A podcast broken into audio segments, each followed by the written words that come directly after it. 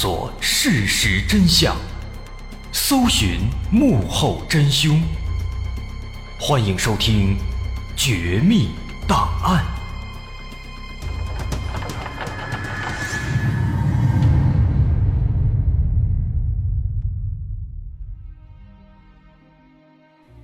欢迎继续关注《绝密档案》，我是大碗。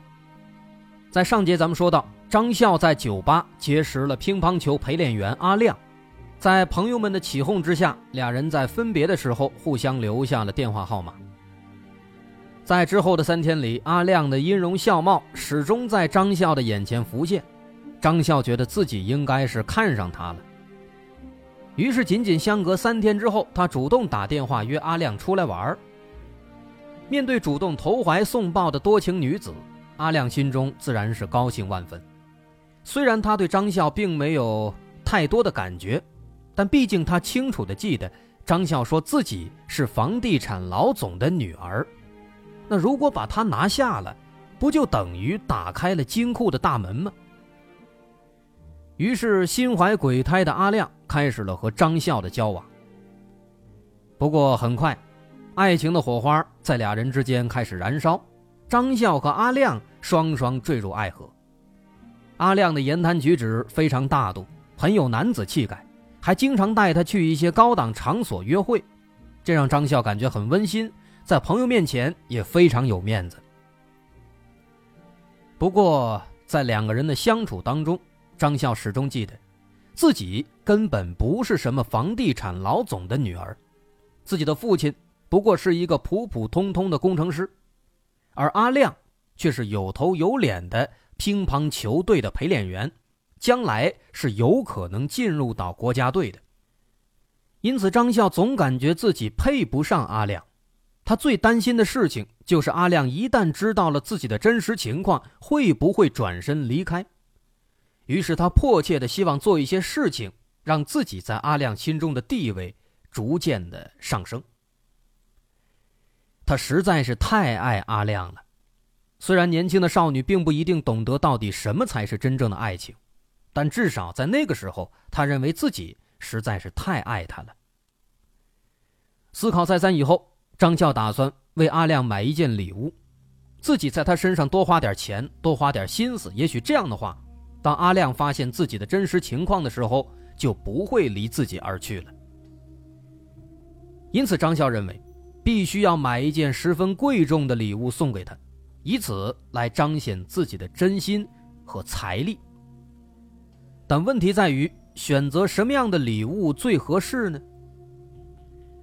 有一次闲聊的时候啊，俩人聊到了汽车，阿亮有意无意的告诉张笑，说自己最喜欢的是保时捷的跑车，做梦都想有一辆自己的保时捷。但是自己呢，毕竟不像奥运冠军那么有钱，所以不知道什么时候才能买得起。一边说着，阿亮一边表现出很悲伤，而且又无限向往的表情。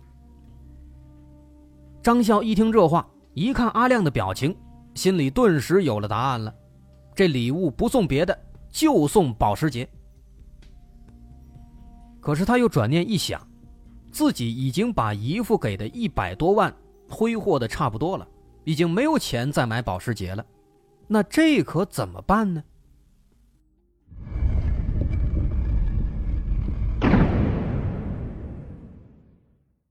没钱了，张笑再次想到了自己的姨父赵卫国，毕竟之前骗他那么多钱都没有被发现呢。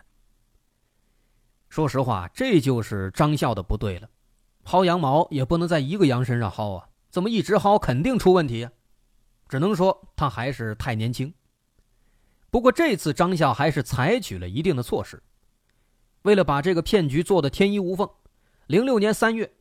张笑在自家附近的宣武区长春街找了一个做假章的，帮自己伪造了三枚印章。这三枚印章分别是三家房地产公司的，分别是北京国瑞城雅诗苑房地产有限公司、北京国瑞兴业地产有限公司和北京市新世界新一家园房地产有限公司这三家公司的。这国瑞地产呢，在北京那是赫赫有名。这家公司开发的国瑞城，是在北京火车南站附近的一个大型项目，那是一个寸土寸金的地方，那房子可以说一房难求，那赵卫国自然也是知道的。所以说做事的张呢，肯定没错。那么一切准备就绪，四月份，张笑再次找到赵卫国。这次呢，没等赵卫国开口，张笑先说了：“说姨父啊，上次那房啊，到现在也拖了有点时间了。这个是因为那开发商那边临时变卦了，他们想加点钱，但是加钱之后这价格仍然还是比外面要便宜的。”并且人家说了，可以承诺一次买两套，哎，作为之前变卦的补偿。那张笑把这事儿啊编的是天花乱坠，一边说着，一边还拿出了一张盖着假公章的房屋预售承诺书。那这个东西让赵卫国再一次相信了张笑，再次给张笑打了一百万人民币。就这样，张笑再次骗到了一大笔钱。但是这一大笔钱，离张笑的小目标还是有差距的。那辆保时捷跑车要一百三十多万呢，仅仅这一百万那是不够的。那这可怎么办呢？于是张笑开始在其他人的身上再想其他办法。后来，张笑化名为王玲，仍然对外声称说自己可以低价购买北京国瑞兴业地产开发的房子。就去房产中介那儿寻找诈骗对象了。在一番周旋之后，他以收取房屋定金的名义骗了一家房产中介的三名客户，总计三万，每人骗了一万。但这三万块对于一百多万的保时捷来说，实在是杯水车薪啊。不过就在她四处想办法继续骗钱的时候，她的男朋友阿亮无意间给她帮了个大忙。零六年四月，张笑的姨父在电话中又提到了房子的事儿了。正在旁边的阿亮听到张笑能买到便宜房子，非常兴奋，马上就和张笑说：“说我的老师啊，周老师，他也想买房。如果咱们能帮他买到低价的房子，那将来把我正式调进国家队的事儿，没准就有希望了。那我就是一个真正的运动员了。”张笑一听这话。非常高兴，因为他本来就担心啊，担心阿亮在发现自己这个情况之后离开自己。那现在发现阿亮有这样的要求，马上站出来说没问题，我可以办到。那其实这次呢，其实跟最开始他骗他姨父的时候也是一样的。一开始啊，张笑的确是想着借助自己之前在房地产公司的那个人脉，托关系帮帮忙。毕竟他太想在阿亮面前证明自己的能力了。但是后来呢，也是跟骗他姨父的时候一样，在得到钱之后啊，金钱的诱惑还是占了上风了，这个帮忙的想法直接就抛到脑后就忘了。于是，在零六年四月份这一天，阿亮带着张笑见到了自己的师傅周老师。刚一见面，阿亮就介绍。说这个是我女朋友张笑，她爸爸是房地产公司的老板，能买到低价的好房子。那周老师一听啊，简直不敢相信，心想也太巧了，自己正好想买房呢，这就有这么一个关系，这不正好吗？不仅如此，阿亮还把张笑介绍给了跟自己关系不错的张一宁，还有王丽琴等等大人物，而张一宁他们因为太过信任阿亮。自然也没有过多怀疑，全都相信了张笑的各种谎言。零六年五月五号，正是五一黄金周期间，这天，张笑跟着阿亮来到了训练场馆。张笑一进来呀，就被大家团团围住，大家都想了解一下低价买房的事儿，这事儿能不能办成？那张笑呢，装模作样的开始挨个解答，并且跟大伙说：“这房子原价一万三一平。”我呢能帮大家周旋一下，最后啊九千就能拿下了。不过呀，毕竟这个关系户其实还是有不少的，所以呢，大伙儿每个人先交一万的定金，这样呢，我让那边把那房源留下来。那在张笑的这个精湛的演技和阿亮的推波助澜之下呢，从头到尾，竟然没有一个人怀疑过张笑。而在考虑再三之后，周老师、张一宁等人甚至真的决定要让张笑帮忙给买房子。为了让这些奥运冠军们能够放心的拿出更多的钱，张笑还煞有介事的给他们开具了伪造的收据，甚至还和周老师在公证处办理了委托购房的公证。零六年五月十六号，周老师分两次给张笑打了七十一万元的购房款。几天之后，五月二十二号，另一位运动员杨晓东也按照要求将三十四万存入了张笑的账户。而张一宁和王丽琴在得知这样的好消息之后，也赶紧找到阿亮，让他找张笑帮忙买房。于是，在几天之后，他们分别向张笑也交了数万元的定金，让张笑去办理相关的手续。但是，所有人都不知道啊，张笑卖给他们的房子。其实早就被人家卖出去了，他们更不会想到，他们打到张笑账户上的钱，很快就变成了阿亮屁股下面的保时捷跑车。当时在拿到这些钱之后，张笑专门到亚运村的汽车销售市场，为阿亮预定了一辆价值一百三十万的银色保时捷跑车。他早就忘了之前对周老师的承诺了，因为相比之下，阿亮。才是最重要的。在张笑看来，这辆保时捷是他对阿亮的爱意的表达，甚至他还在自己的手臂上纹上了阿亮的名字，以表达自己的真心。他满心期望着他和阿亮的爱情也能像保时捷那样飞速前进，也能像纹身这样难以被磨灭。但殊不知，这一切都只是泡沫。